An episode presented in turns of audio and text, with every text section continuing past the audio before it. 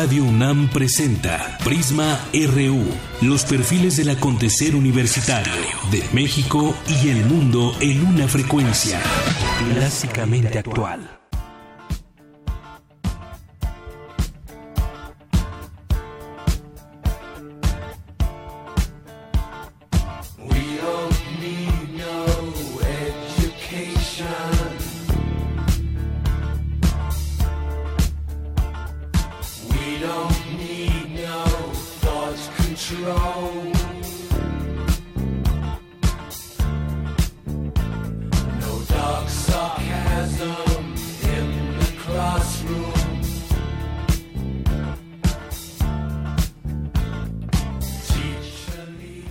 Buenas tardes. Una de la tarde con cuatro minutos. Gracias por acompañarnos hoy aquí en Prisma RU de Radio UNAM. Yo soy Deyanira Morán. Les saludo con mucho gusto, como siempre, al frente de estos micrófonos. Un día como hoy, pero del año 1973 se estrenó la película de Pink Floyd, Another Brick in the Wall, y una de las canciones que eh, son parte de esta película es justamente esta que estamos escuchando.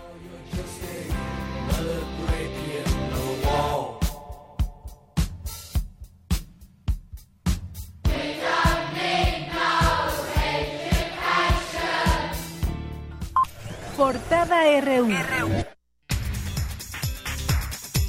Y vámonos a la información de hoy. El próximo domingo, los Pumas de la UNAM reciben a las Chivas del Guadalajara. Es Gerardo Alcoba, ganador del Balón de Oro de la Liga MX.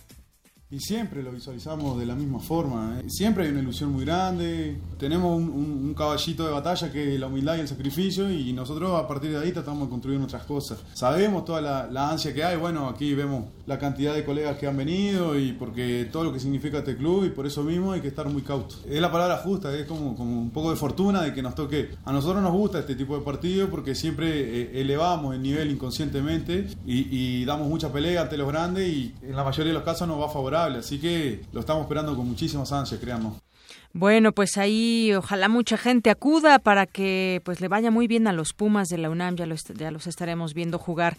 En más información, la enfermedad de Chagas se ha convertido en un problema de salud pública aún no reconocido en toda su dimensión, advirtió Berta Espinosa Gutiérrez del Instituto de Investigaciones Biomédicas de la UNAM. Señaló que en el país puede haber más de 800.000 individuos infectados por el parásito causante de esta afección.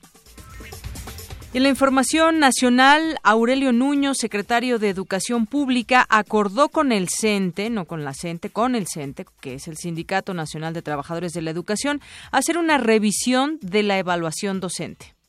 Con pleno respeto a la Constitución y a las leyes educativas, es decir, con pleno respeto a la reforma educativa aprobada por el Congreso de la Unión y las legislaturas de las entidades federativas, hemos acordado y la SEP ha decidido hacer una revisión de la evaluación docente para mejorarla, para hacerla más pertinente y mucho más útil a las maestras y a los maestros de México.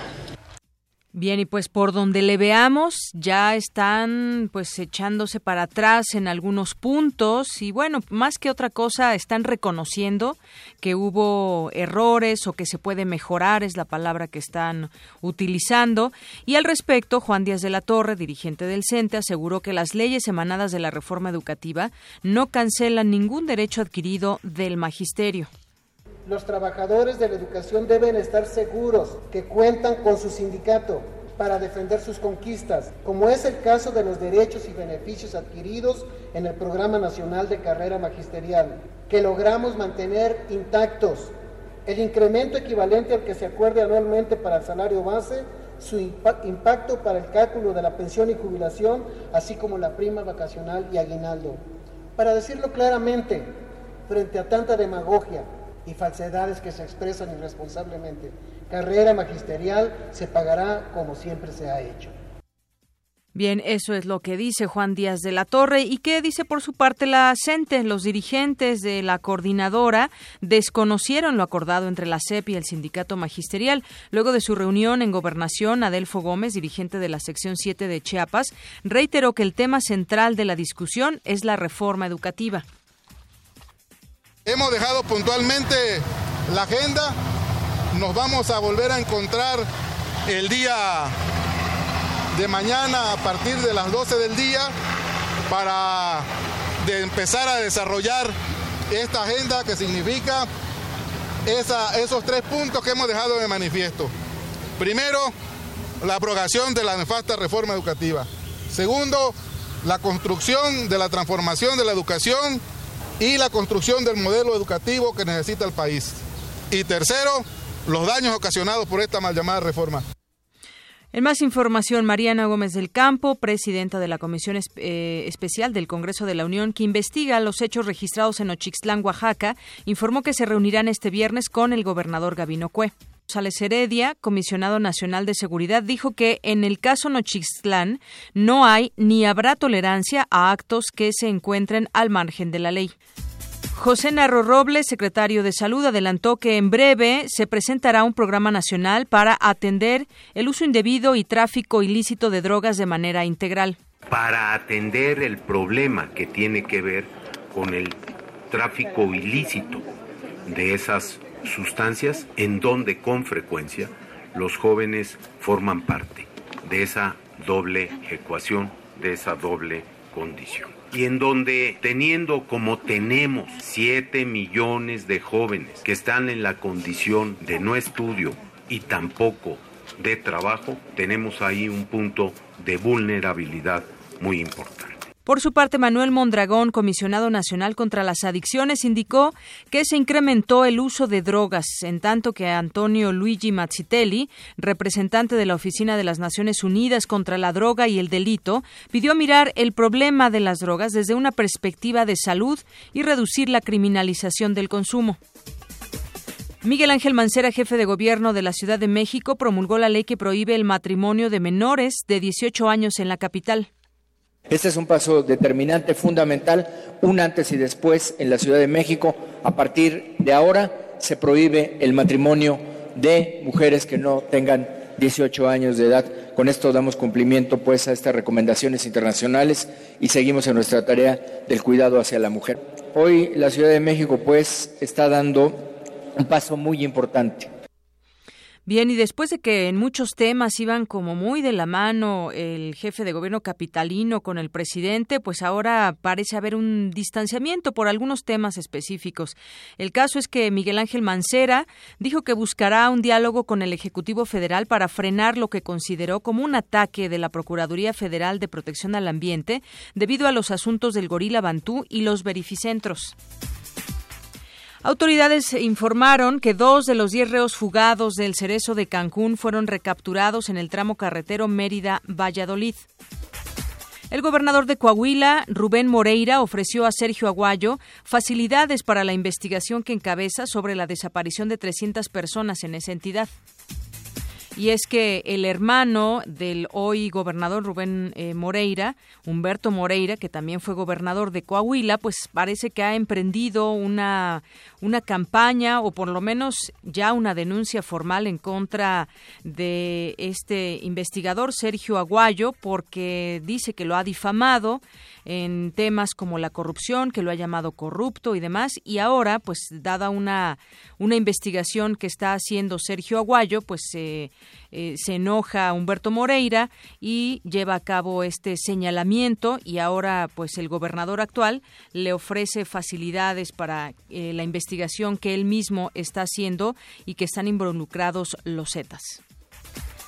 Familiares de una pareja ejecutada en Nuevo León en 2010 por militares pidieron a la Secretaría de la Defensa Nacional una indemnización de más de 90 millones de pesos por daño moral.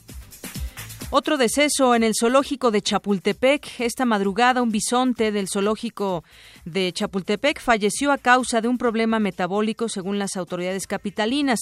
La hembra de bisonte dejó una cría de dos meses de edad. Hoy se llevará a cabo la necropsia correspondiente.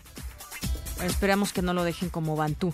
Y en economía y finanzas, en la jornada de hoy, el dólar interbancario se ubica en 18 pesos con 73 centavos. Pemex colocará mañana unos 771 millones de dólares en un bono a 10 años en el mercado japonés. En la información internacional, Teresa May, primera ministra del Reino Unido, designó a Boris Johnson como jefe de la diplomacia británica. El canciller fue uno de los defensores de la salida de Gran Bretaña del bloque europeo.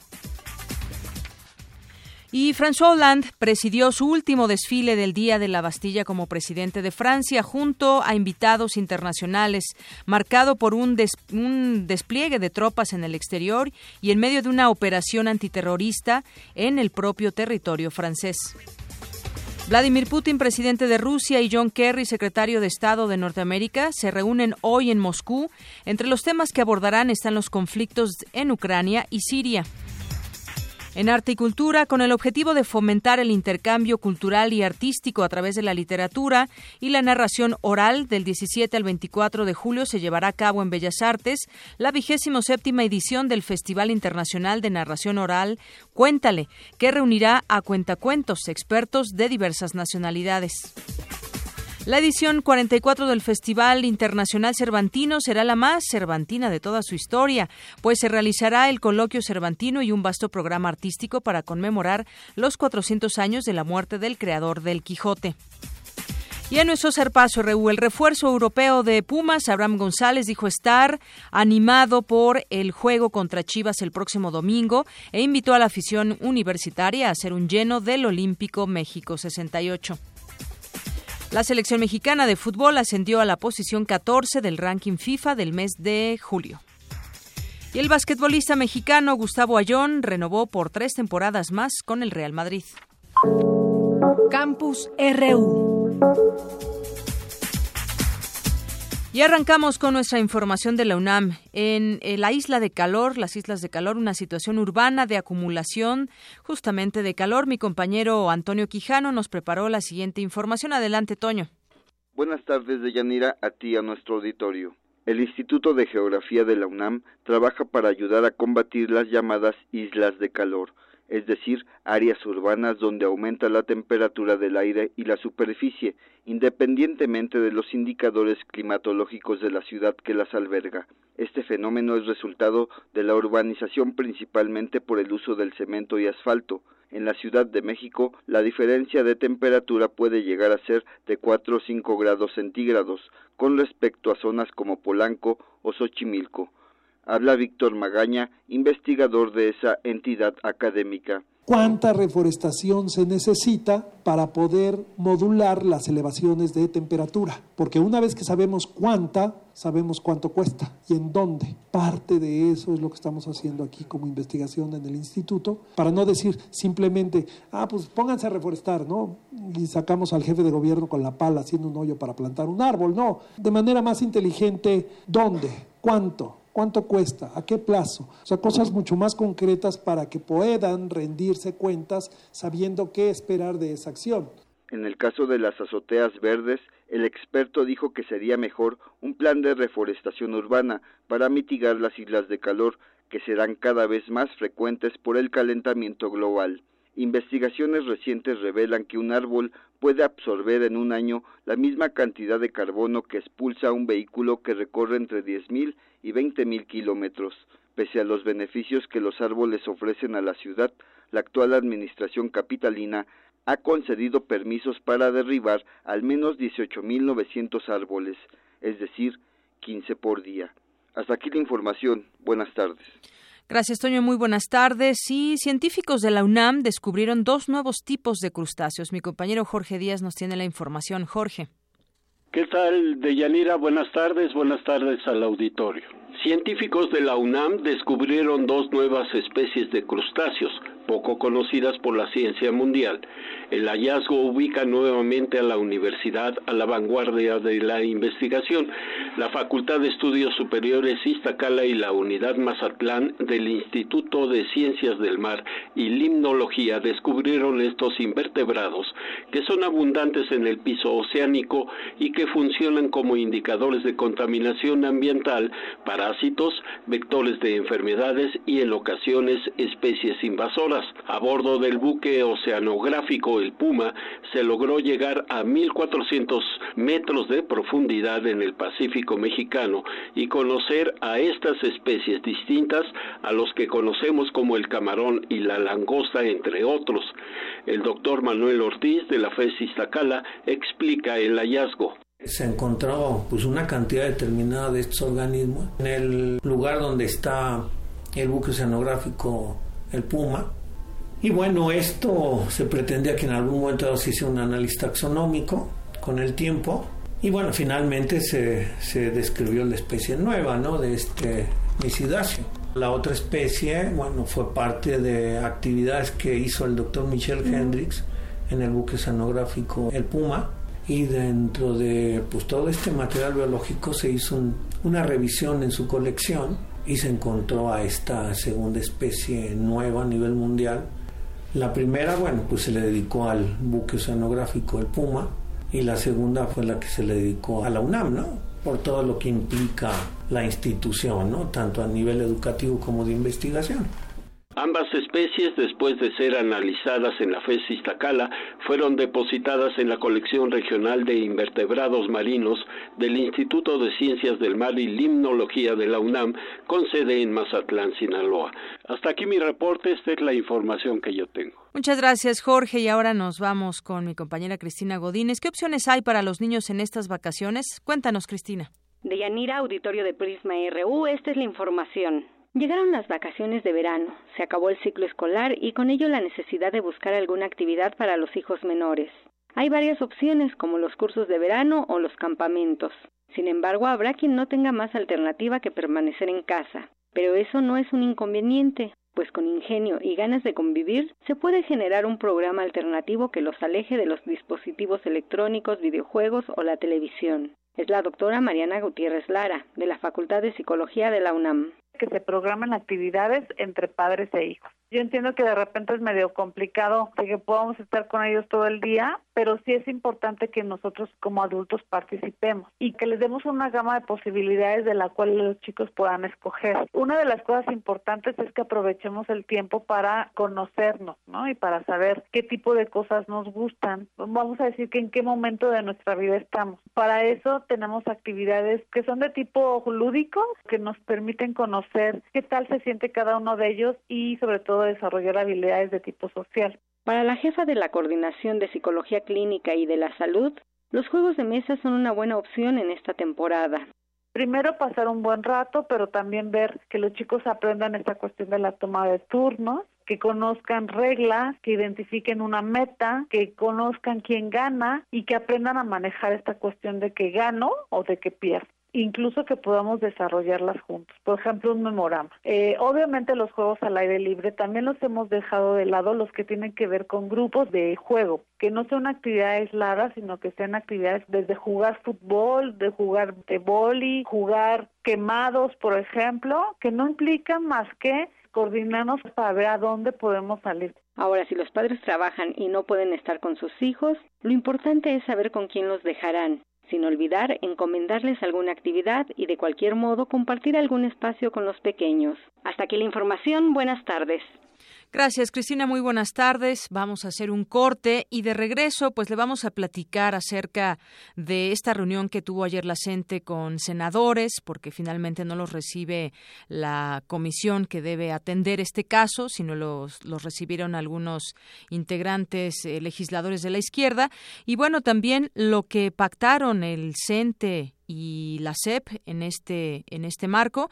Y bueno ya le platicaremos a detalle sobre este tema y también lo que ha pasado en las últimas horas eh, las críticas que se han recibido ahora hacia Tania Müller que incluso ya está citada ahí a la Asamblea Legislativa por el caso Bantú y por el caso también de la situación en la que se encuentran los zoológicos aquí en la Ciudad de México. De esto y más le platicaremos.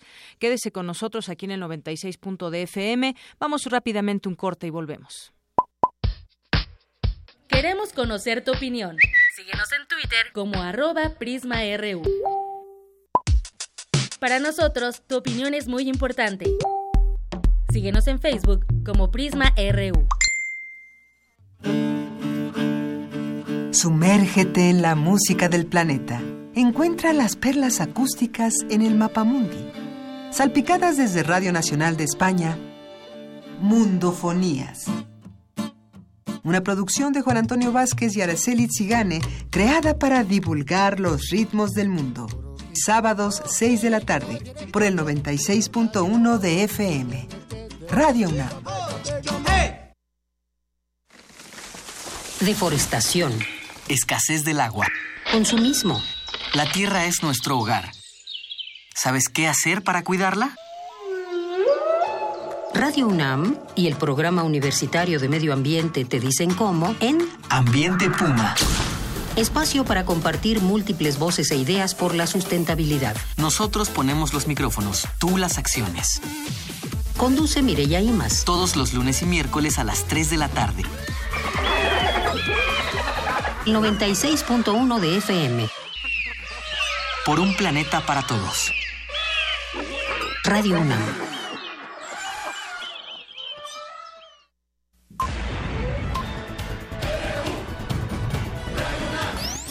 RU.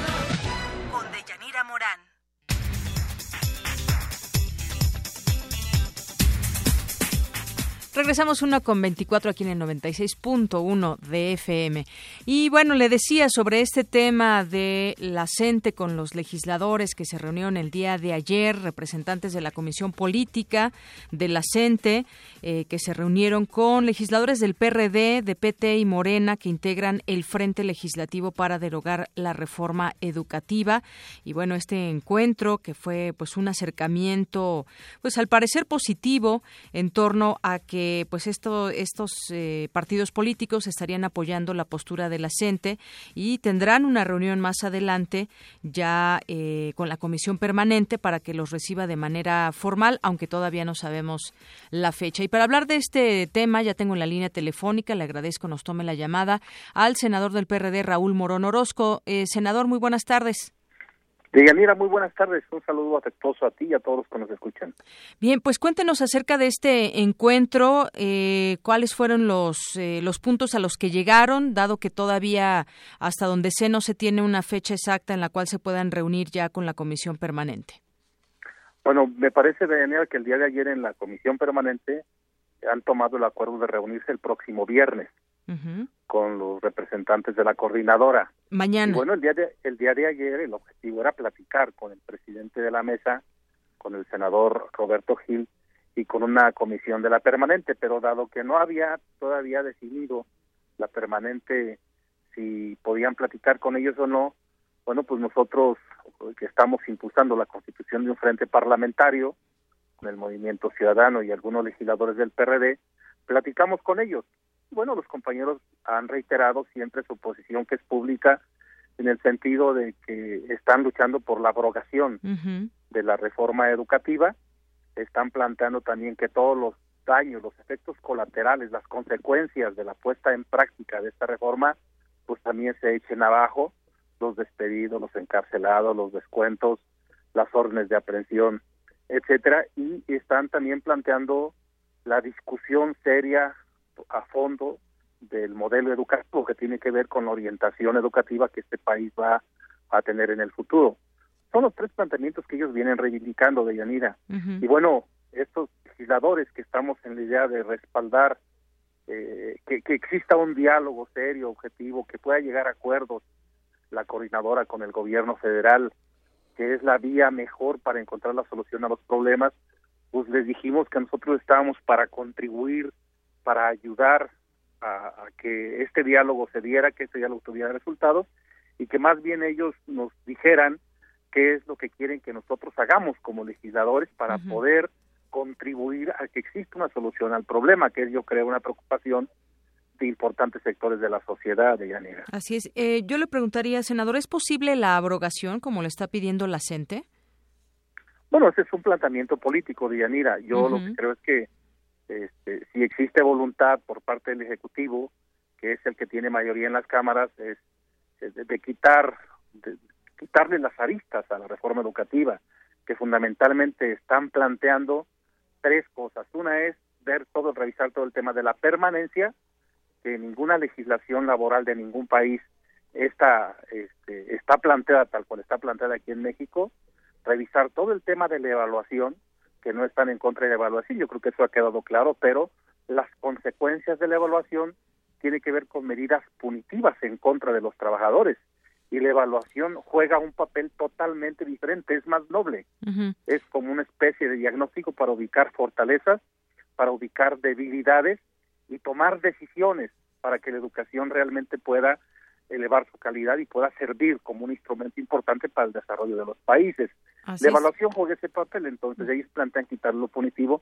Y la otra línea fundamental es el tema del derecho laboral, que esta reforma ha borrado de golpe todas las conquistas históricas de los trabajadores. Entonces, yo creo que esas tres partes que han planteado ellos y se revisan fundamentalmente en la ley del servicio profesional docente, me parece que con la voluntad del gobierno con la decisión también de algunos otros legisladores, este, puede encontrarse manera de reformar la ley del servicio profesional docente, que yo creo que es lo que eh, puede hacerse, lo que es viable hacer en este momento, a reserva de discutir el modelo educativo, que es una discusión global de todos los elementos que tienen que interactúan dentro de la educación en el país y ahí está también la legislación educativa que en su momento tendrá que entrarse a una discusión más de fondo. Pero con la idea de atenuar y de contribuir a resolver el problema que tenemos ahorita en el país, creo que esta parte, estas, estos tres elementos, sobre todo en la ley del servicio profesional docente, es viable llevar a una reforma en ese sentido de Yanira. Muy bien, es viable. Y bueno, sin embargo, ya vimos también este acuerdo ya con la CEP sobre la evaluación, con el CENTE, dice que no es oportunista, ya respondió también la CENTE y dice que no reconocen estos, estos acuerdos. Y es que, ¿qué se pactó? Pues bueno, ya lo anunció el secretario de la CEP que revisarán el método de evaluación a maestros y que en este proceso participará el CENTE. Y bueno, pues como le decía, la, la coordinadora desconoce estos acuerdos. Vamos a ver, pero por primera vez ya se ve desde del gobierno federal, específicamente de la SEP, pues ya se ve alguna puerta de entrada por la cual se puedan dar eh, estas modificaciones poco a poco. Ahora faltaría, yo creería que se pueda incluir en estas mesas a la propia CENTE, que parece que son invisibles hasta el momento para la SEP. Yo, yo, lo que creo es que aprecio que haya disposición por parte del Ejecutivo Federal en la mesa política que llevaron a cabo el día de ayer parece que ya hay algunos acuerdos que creo que generan condiciones para dar el siguiente paso que tiene que ver con esto que usted comenta.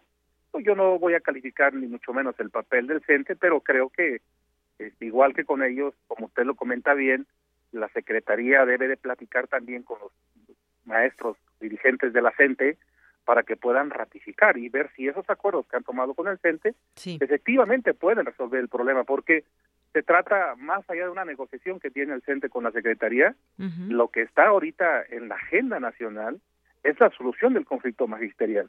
Y esta solución del conflicto magisterial no está en manos del CENTE, está en manos de la CENTE con el gobierno. Por eso esta posibilidad de diálogo con la CENTE para resolver el problema educativo, creo que es la siguiente mesa que se instala el próximo martes, según anunciaron públicamente, y ojalá que ahí también, igual que en la mesa política, puedan encontrar también, haya sensibilidad de ambas partes para encontrar una respuesta. Que salga, que encuentren una salida digna para unos y para otros. No se trata de ganar o perder, se trata de que gane el país y gane la educación. Muy bien. Bueno, pues senador, muchas gracias por platicar con nosotros aquí en Prisma RU en Radio UNAM. De, de estoy a tus órdenes. Un saludo afectuoso a todos. Gracias, hasta luego. Hasta luego. Bueno, pues fue el senador del PRD, Raúl Morón Orozco, con este tema de el encuentro que hubo ayer con la CENTE y algunas peticiones que ahí se hicieron y bueno, pues ya se reunirán ante el pleno de la comisión permanente, que esa fue una de las peticiones que hizo la CENTE. Y bueno, en todo esto también hoy por la mañana de una entrevista a un medio de comunicación López Obrador, líder de Morena, y aseguró que la mejor ruta para serenar al país es corregir la reforma educativa en un periodo extraordinario antes del 1 de septiembre, pues no se puede derogar dicha ley es lo que le comentábamos, lo que le preguntábamos al, senador, si es posible la abrogación. Decía que no. López Obrador también dice no se debe abrogar, pero sí corregir esta reforma. Dijo que el procedimiento más conveniente es que se revise en un periodo extraordinario y que, pues bueno, rechaza también que la reforma educativa, dice, eh, no se puede derogar y no contempla actualmente la mejora de la enseñanza, con alimentación en las escuelas, no contempla que haya becas para estudiantes, en fin, varias cosas que ahí comenta sobre la reforma educativa. Bueno, pues nos vamos a ir ahora a nuestro siguiente tema y arrancamos con esta con este Vox Populi, Prisma RU salió a las calles y preguntó a la gente, ¿qué opinas de los zoológicos en la Ciudad de México? Y esto fue lo que nos contestaron.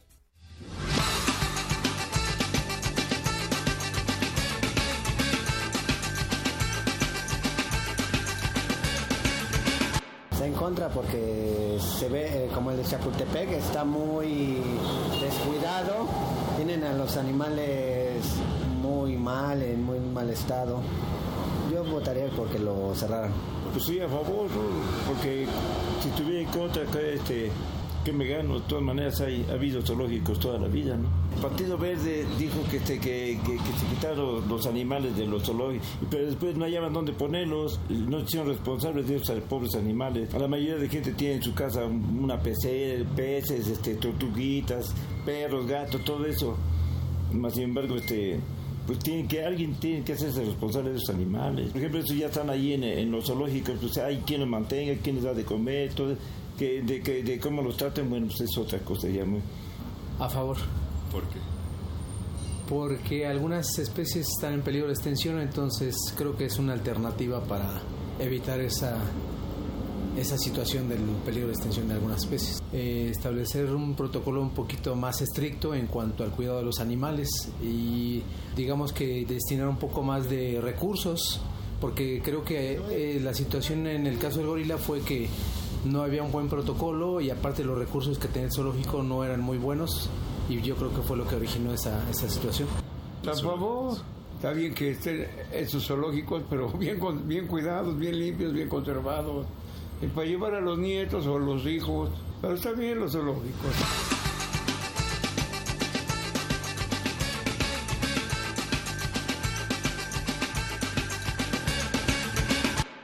Una con 35 minutos. Bueno, y es que la Asamblea Legislativa plantea auditar recursos del zoológico de Chapultepec. Esto lo va a pedir el, el diputado del PRI, Adrián Rubalcaba, que dice que la Auditoría Superior de la Ciudad de México revise los recursos destinados para mejorar las condiciones de los zoológicos, en especial el de Chapultepec. El presidente de la Comisión de Administración Pública detalló que para el mantenimiento de los tres zoológicos de la Ciudad de México, Chapultepec, Los Coyotes y San Juan de Aragón, se destinó un presupuesto de 90 millones de pesos. Así que van a solicitar a la titular de la Secretaría de Medio Ambiente, Tania Müller, un recorrido por las instalaciones para saber en qué condiciones se encuentra, pues los recursos para saber, eh, pues cómo están estos, cómo se van aplicando estos recursos para su operación y mantenimiento. Y todo esto, pues, ha surgido a raíz de la muerte del gorila Bantú, que todavía, pues, no se tiene claridad completa en este tema. Y bueno, pues ya tengo la línea telefónica y le agradezco muchísimo nos tome esta llamada aquí en Prisma RU de Radio UNAM a María Elena Hoyos, ella es exdirectora del Zoológico de Chapultepec. Justamente, ¿cómo está? Muy buenas tardes. Muy buenas tardes, muy amable. Bueno, pues usted conoce bien todo este tema de, del Zoológico de Chapultepec y qué opinión tiene acerca de, de este tema que ya se volvió ya muy polémico, ya incluso se está enfrentando la Federación con la Ciudad de México en el sentido de saber realmente qué pasó con este gorila Bantú. ¿Qué opinión tiene usted después de este seguimiento? Y de ese tema que hemos conocido? Pues mire, yo sigo con muchísimas dudas abiertas, inclusive he hecho una serie interminable de preguntas al respecto y sí me viene preocupando ahorita en último momento, me viene pero preocupando muchísimo esta politización que está tomando el caso, porque un pleito entre Federación y, y, la Ciudad de México va a afectar rotundamente los resultados. De por sí ya tenemos una presión muy grande del gremio veterinario, en donde de imbéciles y, e ignorantes y, y, chiflados no nos bajan a los que estamos cuestionando el procedimiento, eh, que hacen bien porque pues ellos tienen que protegerse. Ya tenemos la artillería pesada que han mandado para certificar que todo lo, condujeron por los cánones establecidos y bajo los protocolos de la del planeta Venus y ya nada más falta que, el, que el Papa les venga a avalar que lo hicieron todo muy bien y seguro que lo hará porque el Papa es muy acomedido y entonces esto está como ensuciando ya mucho la investigación porque está habiendo demasiada especulación, demasiadas opiniones en donde tenemos tanto vacío de información que todo lo que estamos opinando ya en vez de actuar a favor está actuando en contra, porque en vez de defender el foco, que es la situación del animal, se está combatiendo a la persona que dice o hace cualquier cosa, empezando porque se, se, se emprendió eh, de verdad la cacería contra la persona que filtró las fotografías. Mal hecho en cuestión de ética que debió de haber guardado hacia el cadáver de un animal y de un animal que le faltan dos segundos para ser un ser humano, pero que de no haber sido por esas fotografías no se detona la situación que están viviendo los zoológicos, en donde por más que nos digan que están emprendiendo eh, una entrega de 90 millones de pesos, en las circunstancias en que yo le encontré 17 años después de no poner un pie ahí, cuando lo entregué recién reconstruido, es verdaderamente de, llorar, lamentable. Sí, y, lo podemos ver incluso en los recorridos, cuando uno va, se da cuenta en las condiciones en que están, en que están los animales. Y, y, bueno, ¿usted qué, qué diría? ¿No se está aplicando el presupuesto? ¿Hay un descuido total, un desinterés? Ya incluso, pues los propios perredistas están cuestionando muchísimo a la secretaria de Medio Ambiente. Sí, yo, yo, yo pienso que sí hay alguna, alguna situación de falta de mantenimiento de recursos que ya venía de tiempo atrás. Sí. Y puede ser que de tiempo atrás a Tania ya venía, que se ve, se, evidencia que no le metieron un centavo de mantenimiento, que por inercia de la obra nueva lo dejaron correr, y eso es una cultura general en el país. O sea, te hacen una carretera o te hacen un puente o algo, y al mes ya están rotas todas sus divisiones, ya le falta pintura, está lleno de basura, las coladeras llenas, o sea, hay una falta de cultura total de mantenimiento, eh, lo que lo que te habla que también se ha reflejado en el zoológico, que además yo comentaba lo, siguiente, los zoológicos antes eran dos zoológicos dirigidos por dos directores, en donde este no había más cuerpo eh, administrativo que pues pedalearle los que estábamos ahí con los recursos que teníamos. Ahora no, a partir de que llegó el ingeniero Cárdenas, se armó un tercer zoológico que es hasta vergonzoso que le llamen zoológico, que es el de los coyotes. Y a partir de ahí se reunió o se conformó una dirección general de zoológicos y vida silvestre, muy pomposa, con un gran sueldo. Y entonces de ahí bajan tres directores de zoológico y de ahí unos cuerpos que de investigación, que de educación, que de conservación, que de, que de búsqueda de, de recursos, o sea, una burocracia enorme que le está restando los recursos para que le lleguen directamente a los animales, que debieron de tener un plan maestro y seguir el plan maestro de mantenimiento que la misma gente de obras que estuvo sancionando la construcción nos dejó, inclusive nos heredaron a un ingeniero arquitecto se encargaba de ir pormenorizadamente diciendo, este mes le toca esto y esto y esto, este mes es esto y esto y esto, y con todo y que teníamos eh, una acción tan decidida y que teníamos un respaldo presupuestal, de todas maneras se nos caían muchas cosas por el mismo uso y, y, la misma situación que generan los animales con sus orines y, y pues todo el uso, etcétera, nos costaba trabajo. Ahora imagínate dejarlo a la buena de Dios. Claro. Cuando yo volví 17 años después, yo quisiera, tengo las fotografías para que no digan lo está inventando, encontré sin hidrantes, sin extintores, oxidada toda la herrería, este, sin tapete sanitario, ocupados los recintos de los animales, dos por bodega y uno por una estancia del trabajador. O sea, eso te habla un, de un descuido, absoluto y total del área. Entonces, ¿qué, ¿qué, es la consecuencia? Ya prácticamente hasta parece rebelión de los animales o rebelión de los mismos trabajadores. El caso es que algo está sucediendo porque se muere la bisonta ayer, se, digo, se les cae desde ayer sí. y, y, es madre, y si se cae al foso, porque me, cuenta la secretaria que la información es se refugió. Y si se refugió o se cayó, da igual. El caso es que el animal estaba, estaba incómodo con la situación de grupo, a pesar de que los bisontes son gremiales. Algo estaba pasando que la incomodó y o se cayó o se refugió, como le quieran llamar. El caso es que ese animal que fue recogido, porque dicen que estaban haciendo algún manejo, no me especifican de qué, debió de haber sido monitoreado toda la noche. El caso es que me dicen claro, que no las hubo condiciones guardia en las que médica, así es, y que se murió sola en la madrugada y que no hubo guardia médica. Esto nos lo tendrán que acreditar y explicar qué es lo que está pasando, porque es el colmo que viviendo la situación que estén viviendo se les presente esto. Así es, es el colmo. Y por último, muy brevemente, ¿cuáles son estas preguntas que usted le quedan en el caso de, de Bantú del Hay muchísimas. Si quieres se las remito. Ayer las escribí para mi colaboración en, Crónica, eh, que son de todos los miércoles. Si ustedes la rastrean en Crónica, ahí van a encontrar la serie de preguntas que estoy formulando, porque como se me ha dicho que yo no sé ni por qué hablo, que no sé nada, que no tengo derecho, que no tengo capacidad, que estoy loca, que estoy chiflada, Bueno, entonces dije, ok, no voy a seguir opinando, nada más voy a hacer preguntas que tienen lógica. Entre ellas, entre ellas, la segunda parte, porque la voy a continuar, viene, ¿cómo es posible que a mí me expliquen cómo pudieron tratar de evitar el choque en el que entró el animal si el animal ya estaba dentro de una caja y dentro de una camioneta muy estrecha, ni siquiera con posibilidades de maniobrar. Eso lo tendrá que arrojar un peritaje. Exacto, y sí, a partir de ello preguntas. hay muchos cuestionamientos que van más allá de si la anestesia funcionó o no funcionó o cómo actuó, ¿no? Exacto. Y bueno, las condiciones en las que lo dejaron y ahora intentan a ver si se puede reconstruir el cuerpo terrible. Bueno, pues eh, Marilena Hoyo, muchas gracias por tomarnos la llamada. Al contrario, estoy a las órdenes y muchas gracias por el espacio. Hasta luego, buenas Hasta tardes. luego. Hasta Bueno, pues María Elena Hoyo, exdirectora del Zoológico de Chapultepec, le decía ya hasta perredistas están criticando resultados de la titular de Medio Ambiente, son varios los que dicen que no ha hecho un buen papel, no solamente en ese tema de Bantú, sino en el tema del hoy no circula y otros tantos. Eh, hoy por ahí, no me acuerdo qué periódico, trae una, una ciclovía también completamente en el abandono. Y pues bueno, desde hace más mucho tiempo, ¿no? Cuando hubo el primer cambio de, de cambios en el gabinete de Mancera, pues todo el mundo pensaba que se iba a ir Tania Müller porque no ha dado resultados, no ha dejado huella en el caso del medio ambiente aquí en la ciudad. En este tema, pues de plano está completamente gris, no solamente el cielo, sino su, su paso por esta, por esta secretaría.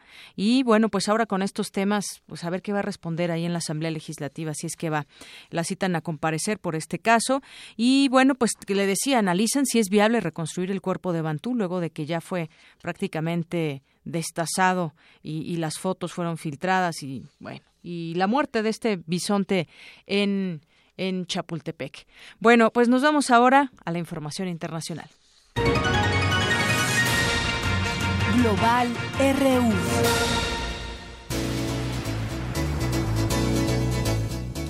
Bien, y en información internacional, François Hollande presidió hoy por última vez en su mandato como jefe de Estado el desfile militar de fiesta nacional marcado por un despliegue de tropas en el exterior en medio de una operación antiterrorista en el propio territorio. Y es que, pues mucho ha sucedido en todo este tiempo que ha estado Hollande al frente de Francia, desde aquel escándalo que le surgió y que le llevó incluso a la separación de su propia con su pareja, el tema del terrorismo, que es un tema muy muy fuerte que también que también permeó en estos últimos meses sobre todo y bueno pues salió del Palacio del Eliseo poco después de las 10 horas bajó de un jeep descapotable en la Avenida de los Campos Elíseos antes de instalarse en la Tribuna de Honor donde le esperaban ya miembros de su gobierno pero también varios invitados internacionales y en Venezuela el presidente Nicolás Maduro prorrogó en, por 60 días el estado de excepción y emergencia económica que rige en el país y que le permite gobernar por decreto sin control parlamentario.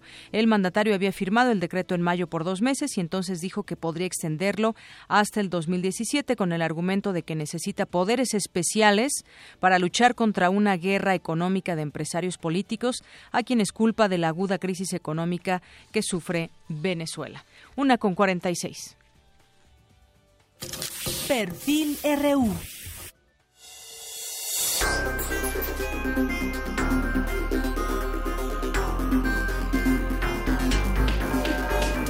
Desde 1971, Benjamín Domínguez Trejo es investigador y profesor de la Facultad de Psicología de la UNAM. Se ha desempeñado como profesor adjunto de Algeología en la Facultad de Medicina, investigador de la Asociación Internacional para el Estudio del Dolor, asesor externo del Centro Nacional para el Estudio y Tratamiento del Dolor del Servicio de Alergia e Inmunología del Hospital General y en la Clínica del Dolor del Hospital 20 de Noviembre del ISTE. Por su desarrollo tecnológico para la medición y la evaluación de la temperatura de la piel en problemas de dolor crónico, recibió el premio León Bialik a la Innovación Tecnológica 2002. Este es el perfil humano del doctor Benjamín Domínguez Trejo.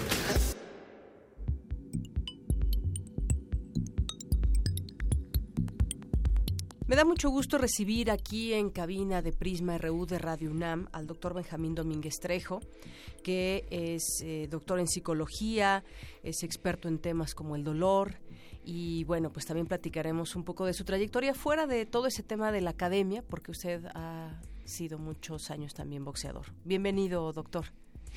Desde- no, no. De, eh, de joven y de niño, Sí. sí. me gustó por las preferencias de mi padre, este, el boxeo, verlo y practicarlo, cosa que no le recomiendo a casi nadie, sí. De verdad, pero... sí, no, no es para cualquier persona, ¿no? A mí me gustaría primero platicar con usted, doctor, acerca de, pues, de sus estudios, acerca de este tema, expresamente que se ha conocido mucho acerca del dolor.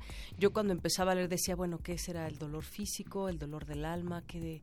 Porque tenemos muchos dolores que nos aquejan además como sociedad, ¿no? Entonces, ¿cómo es que se interesa en este tema en particular?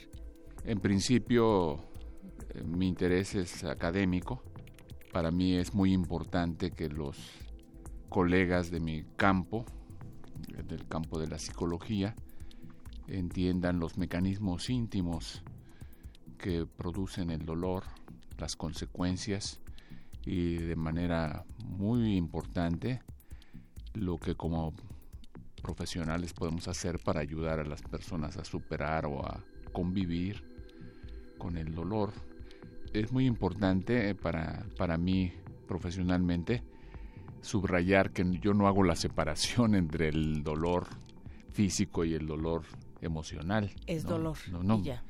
El, el, dolor, ojalá lo pudiéramos separar, pero eh, la mente y el cuerpo están interactuando constantemente y que alguien presuma, algún especialista presuma que puede hacer esa separación entre la parte física y la parte emocional del dolor, se me hace una algo insostenible ya a estas alturas del avance científico. ¿no? Es decir, que debemos verlo de manera conjunta.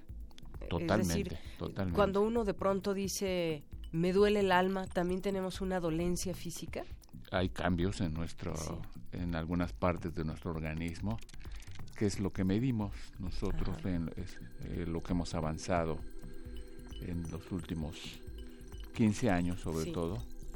Hemos avanzado en eh, documentar de manera sólida los cambios que se producen en nuestro cuerpo cuando tenemos dolor físico, dolor social, dolor emocional. Es decir, cuando uno siente, por ejemplo, un dolor por alguna muerte, alguna separación, alguna pérdida en específico, también debemos decir o asumir que es un, dolor físico. Sí, en la actualidad este, ya contamos con evidencia científica muy sólida que nos permite afirmar que las áreas de nuestro cerebro que se ponen activas cuando una persona tiene un dolor, por ejemplo, por un crecimiento de un tumor canceroso, son casi las mismas áreas que se ponen activas cuando tenemos un dolor producido porque nos tratan de manera injusta, la discriminación social, el trato abusivo, produce dolor social. Nosotros somos mamíferos un poquito especiales uh -huh. ¿sí? que respondemos de la misma manera, nuestro cerebro responde de la misma manera a las lesiones físicas, a una quemadura, sí. a un golpe en el boxeo, que a, a la amenaza de, del solo a la amenaza del trato injusto, de la separación de otros, respondemos, nos afecta de manera muy importante la soledad.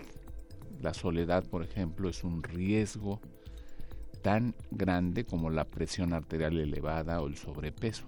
Es decir, por ejemplo, en cuanto a las consecuencias, ya que eh, usted nos está explicando que, pues, hablamos de dolor. E, es dolor en general, no, te, no podemos separar ese dolor que de pronto podemos decir un dolor psicológico o un dolor físico. ¿Las consecuencias son las mismas? Los cambios sí. que se producen en nuestro cuerpo son los mismos. Los, son los mismos, o sea, mis pacientes que tienen un tumor canceroso en etapa 3, eh, si les medimos la presión arterial, su presión arterial sistólica, por ejemplo, está por arriba de 130, ¿sí? Uh -huh. Y está relacionada con los efectos del dolor, en uh -huh. este caso físico. ¿sí? Sí. Pero si medimos a una persona que, que la trata mal o abusivamente su jefe durante un año, vamos a tener lo mismo. Tenemos el mismo efecto de la, de la presión, presión arterial elevada, que es uno de los efectos que hemos medido Y bueno, ya eh, comentábamos un poco, ¿en qué momento se acerca eh, Benjamín Domínguez al, al boxeo? Y ahora también preguntarle por, por qué no lo recomienda, por esos golpes que, que pues infringen dolor a final de cuentas o cómo ha sido esta este acercamiento y además muy interesante porque el box es un es una actividad fuerte donde uno pues está en constante dolor, ¿no? Sí, sí, sí, realmente bueno, eh, primero hay que tener bastante energía y tener alguien que que lo supervise, ¿no? Y este en este caso mi padre era un aficionado al box y de ahí tomé la primera cercanía. Pero aprendí del box desde los nueve años que lo practicaba con mis vecinitos. aprendí que si no hay alguna algún recurso, alguna habilidad de la que uno puede echar mano para regular la intensidad del miedo, es uno víctima de los golpes, ¿no? el miedo puede paralizar a las personas, es uno de los efectos más conocidos. Entonces lo, lo que yo aprendí y hacía era cambiar mi respiración, mi ritmo respiratorio. Eso no, no sabía lo que estaba yo haciendo. Y pasar de la respiración rápida a la respiración lenta, eh, lo que conocemos actualmente como respiración diafragmática, es una herramienta para producir cambios emocionales muy importantes, en este caso sobre el miedo. Y eso me permitía, por ejemplo, controlar las ganas de orinar, ¿no? que son muy intensas cuando el miedo es nos inunda. Y después cambiar incluso el tono de mi voz bueno, pues doctor, muchas gracias por venir aquí a Radio UNAM y en el programa de Prisma RU. Muchas gracias por la invitación. Hasta luego. Bien, y mañana le tendremos la segunda parte de esta entrevista para conocer más en su perfil humano del doctor Benjamín Domínguez. Una con cincuenta y cinco. Zarpazo RU. Y nos vamos con mi compañero Isaí Morales en los deportes. Buenas tardes, Yanira. Esta es la información deportiva.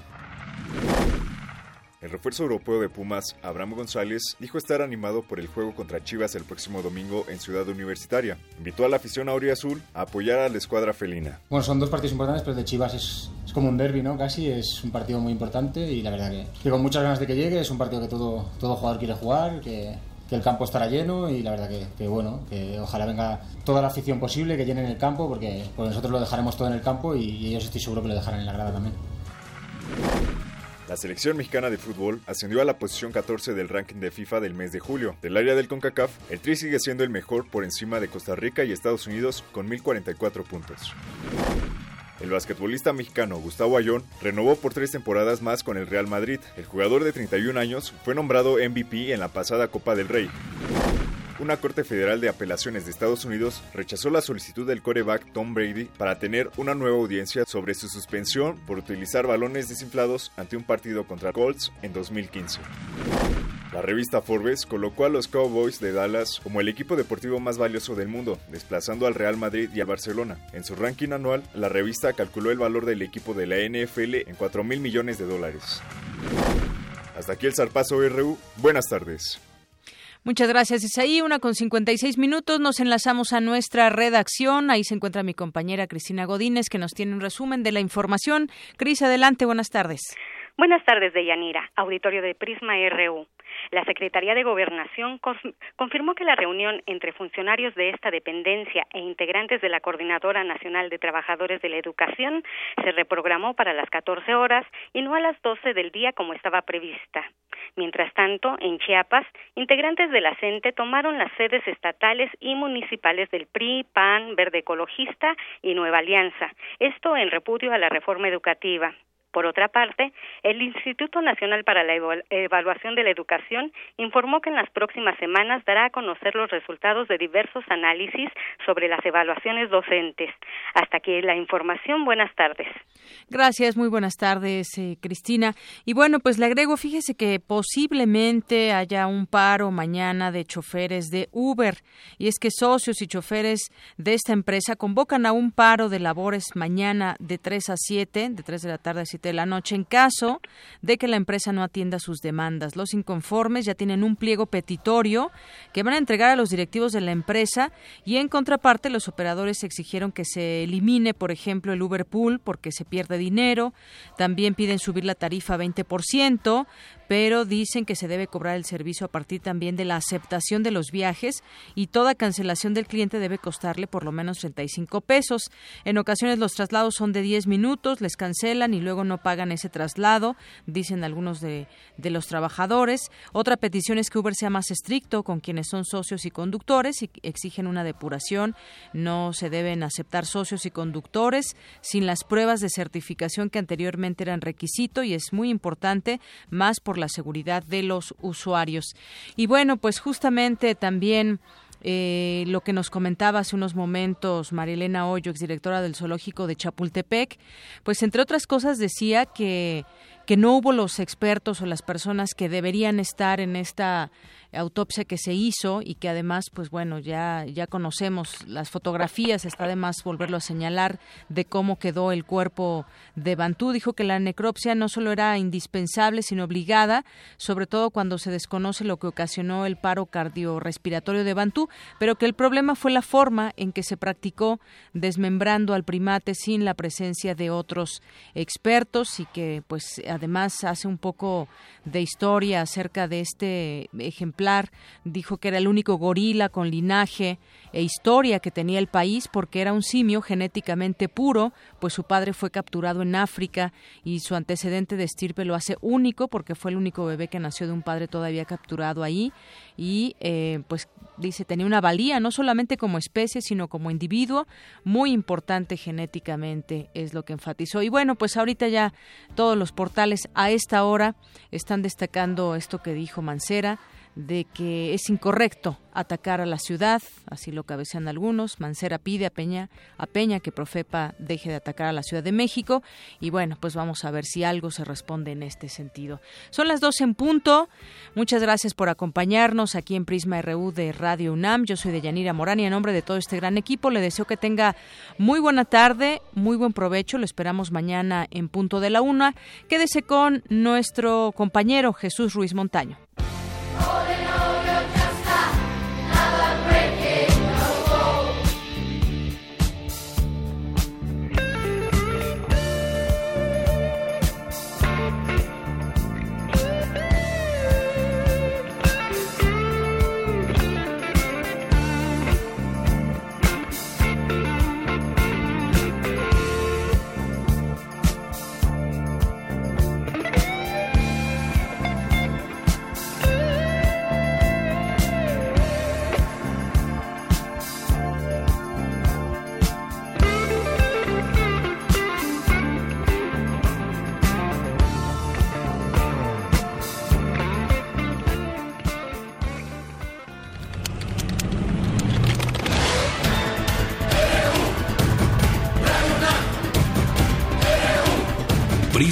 RU, los perfiles del acontecer universitario de México y el mundo en una frecuencia. De lunes a viernes, de una a 2 de la tarde.